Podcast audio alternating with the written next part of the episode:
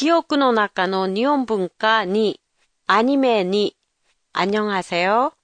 도쿄 타마시에 있는 한국어 교실 한교실입니다. 애들이 어렸을 때는 같이 만화 영화를 많이 봤는데요. 같이 봤던 만화 영화 중에는 주제곡만 들어도 아, 내가 유치원 때나 초등학교 때 많이 보던 만화 영화네 라고 정겹게 느껴지는 만화 영화가 있었어요. 예를 들면 은하철도 999, 긴카데츠도 39. 어렸을 때 보던 만화 영화 중에 유일하게 무섭게 느껴지는 만화 영화였어요. 아마도 검은 옷을 입은 메텔, 그리고 기계 인간과의 전쟁의 얘기가 나와서 무섭게 느꼈던 것 같아요. 한국과 일본에서 방영된 이야기는 같지만 주인공 이름이 좀 달라요.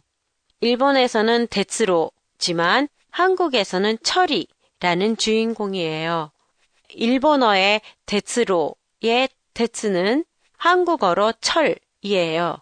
여기에 사람 이름 뒤에 자주 붙는 이를 첨가해서 철이가 된 거예요.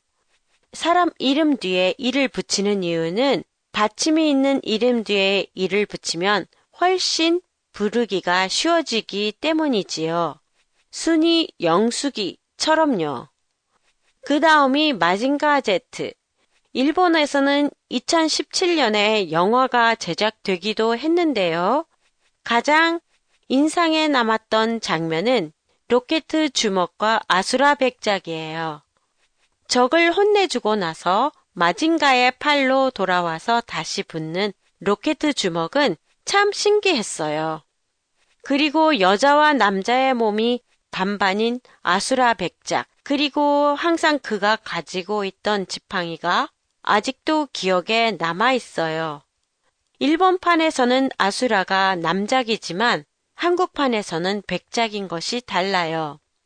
그리고 한국에는 마징가 제트 후에 나온 만화 영화 태권 V가 있어요. 로봇의 모습은 마징가 제트 와 거의 비슷하지만 태권도를 할 수 있다는 점이 마징가 제트와 달라요.